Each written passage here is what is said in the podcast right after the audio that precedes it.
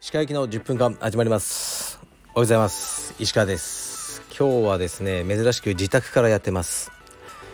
えっと妻と子供たちは耳鼻科に行っててで今日は、えー、昼過ぎまでこれから息子を僕が見る日ですね。なんかあの妻と,、えー、と娘でお出かけするようです。がまあ息子と昼飯でも食べに行ってみようと思ってます。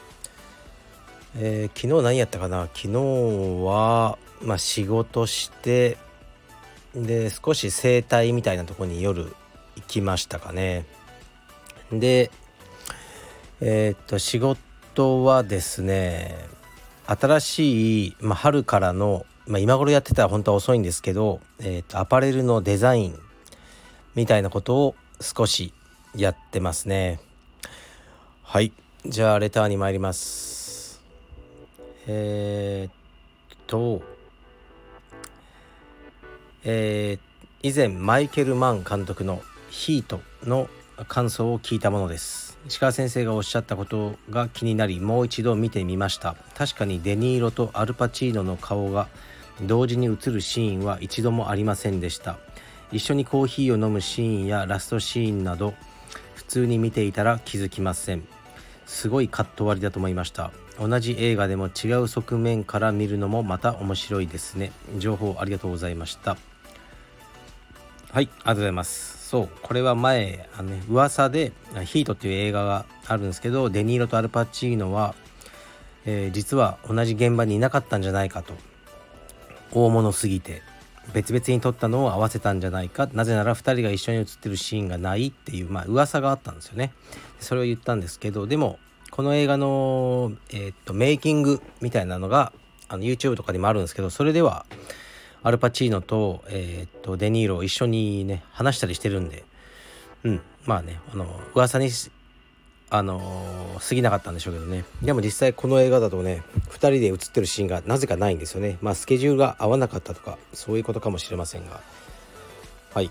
ちょっとねそう映画もねなかなか最近こう腰痛が原因で見てなかったんですけど座るとねもう痛くて2時間座ってらんないですよね。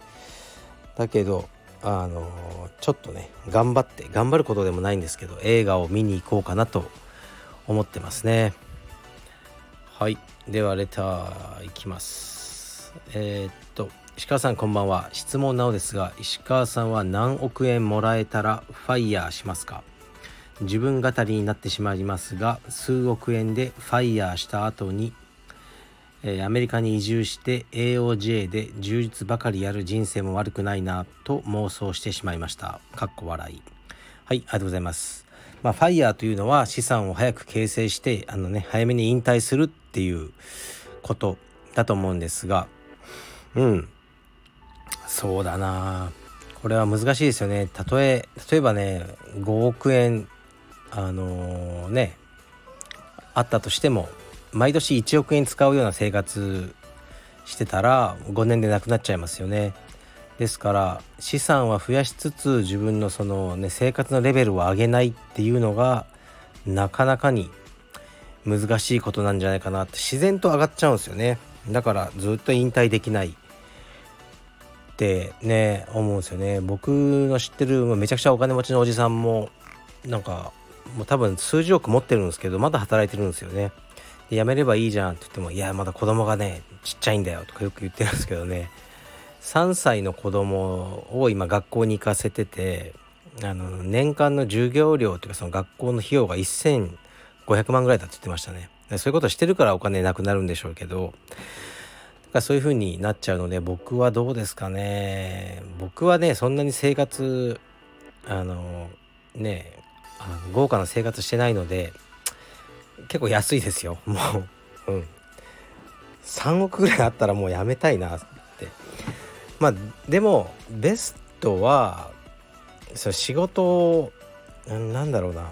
例えばカルビディムが大きくなってえー、っとね全国に100支部ぐらいになったらまあロイヤリティフィーだけで暮らすことはできるんですよ僕は。で大してやることはないと。あの毎日ね。だったらいいですよね。仕事辞めてはないけどちょこちょこっと働いてお金が入る。これがベストじゃないですかね。全く何もしなくなるっていうのはあそれはそれでつまんないかなと思いますね。うん。こうやっていいですよね。あのー、数億円で、ね、アメリカに移住移住して AOJ で充実ばっかりうん是非実現しましょうよ。なんかね一発当てて。はい次いきます。もし差し支えがなければカルペディエムの営業利益率を教えていただければ幸いです。はいありがとうございます。でこれねギフト付きレターが来てるんですよね。でそのギフトがよくわかんないですけど28円ぐらいなんか送られてきてますね。28円を僕に与えることによってこの質問から逃げられなくするっていう意図ですかね。そうすると逆にこう削除しようかなとか思っちゃうんですけどうんまあいらないですね。このギフトとか。28円とか。まああの別のことに使ってください。えっと営業利益率っていうのをまずあのね説明すると分かんない人いるまあ売上がありますよね会社って。で経費を抜いた分ですね。が営業利益。でフィットネスクラブっていうのは大体もう 1, うん1桁台です。会社ってそういうもんで。ねあの売上あっても本当に営業利益っていうのは1桁台、ね、ユニクロとかも7%とか8%とかですよね。だからカルペディエムというかまあ僕の青山の営業利益率しか分かんないですけどまずはちゃんと計算したことがないです。僕はそういう経理とか税理士さんに全部任せててその弾き出すことはできると思うんですけど僕のね売り上げを1年間の見てその利益見て経費引いた後見てあの営業利益率は出したところで、ん、じゃあああそうかと思うだけでもちろんじゃあこの利益率を上げようってなると思いますけどうんそれは別になんかね普段頑張ってることと変わらないんであんまり計算したことないんですけど単純に言って道場って大体はこうなってるんですね。売り上げがあって3分の1が家賃で消えて3分の1が人件費で消えてあとの3分の1がとりあえず残ると。でもそこから、えー、光熱費とかそういうのをあの引いて残る。っていうことですね。だから大体15%とかそれぐらいじゃないですかね。うん。だ決して良くはないけど一番いい業界が証券とか金融とかですかね。25%とかあるところもあるらしいけどそういうのはもうほぼないですよね。小売とかサービス業っていうのは極めて低い。あのですよね。前も言ったと思うけどねホンダのビッツとかあの辺の車っていうのはもうその利益は5万ぐらいらしいです。ね、だから車ねもうあの安くしてくれとか言っちゃダメです。あの日産のノートとか。ああいうのは1台売ってその会社への利益ね5万とかで大型テレビとかでね小島電機とか3000円とからしいですよ。うん。で一方そうポルシェとかは彼らとかだと1台100万ぐらいの営業利益はあるらしいですね。でフェラーリだと1000万ぐらい利益1台であの出してるらしいですね。その代わり台数が少ない。うん、だからどういう営業利益率で、まあ、勝負していくのかっていうのは自分で会社の方針で決めればいいと思うんですけどまああのー、僕、うん、カルペディマは15%ぐらいでしょうね。はい。28円もらってしっかり答えてしまいました。であとそう最近は僕ずっと最近あのこのラジオで言ってますけどサインフェルドのえー、っとヴィンテージカーでコーヒーをみたいな、ね、番組、まあ、サインフェルドで検索すれば出ると思うんですけどを見てるんですよね。トークショー。まあサインフェルドがヴィンテージカーをどっかから借りてきたのか自分の車使ってあのコメディアンを車に乗せて話すっていうだけの番組で結構まあ前から見てたんですけど最近ちゃんとしっかり見てるんですよね。であのまあ流して見てるんですけど中には本当に僕は全く知らないコメディアンの人もいるしでも僕が好きなあのヴィンテージカーだったりするとああいいなとかいい音だなとか思いながら見てるんですけどそのサインフェルドって言えばもうねあの隣のサインフェルドあのコメディショーですよね。あれがもう代表作。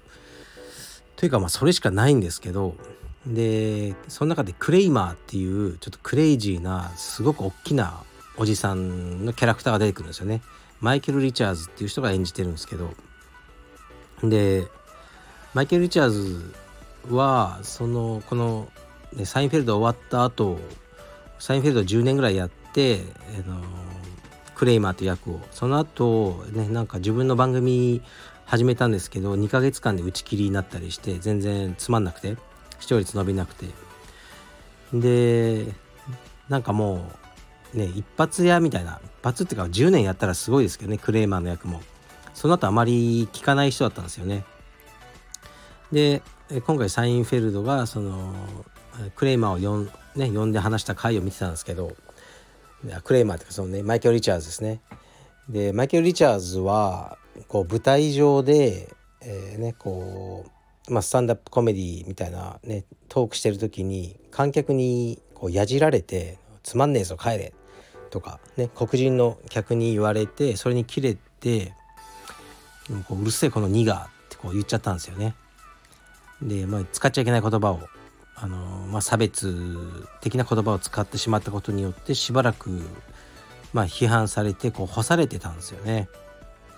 でそのことに対する反省をあのマイケル・リチャーズが述べるっていう回になっててでそれに対してこうサインフェルドが慰めるっていうような回だったんですよね。ですごくなんか良かったですね。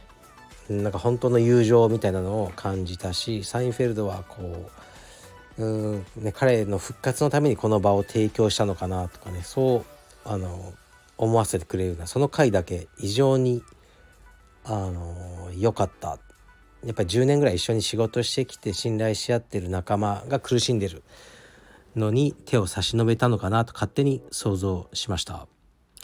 はい。というわけで今日は天気がいいのでちょっと息子を連れて公園でも、うん、行ってみようかなと思います。はい。じゃあ失礼します。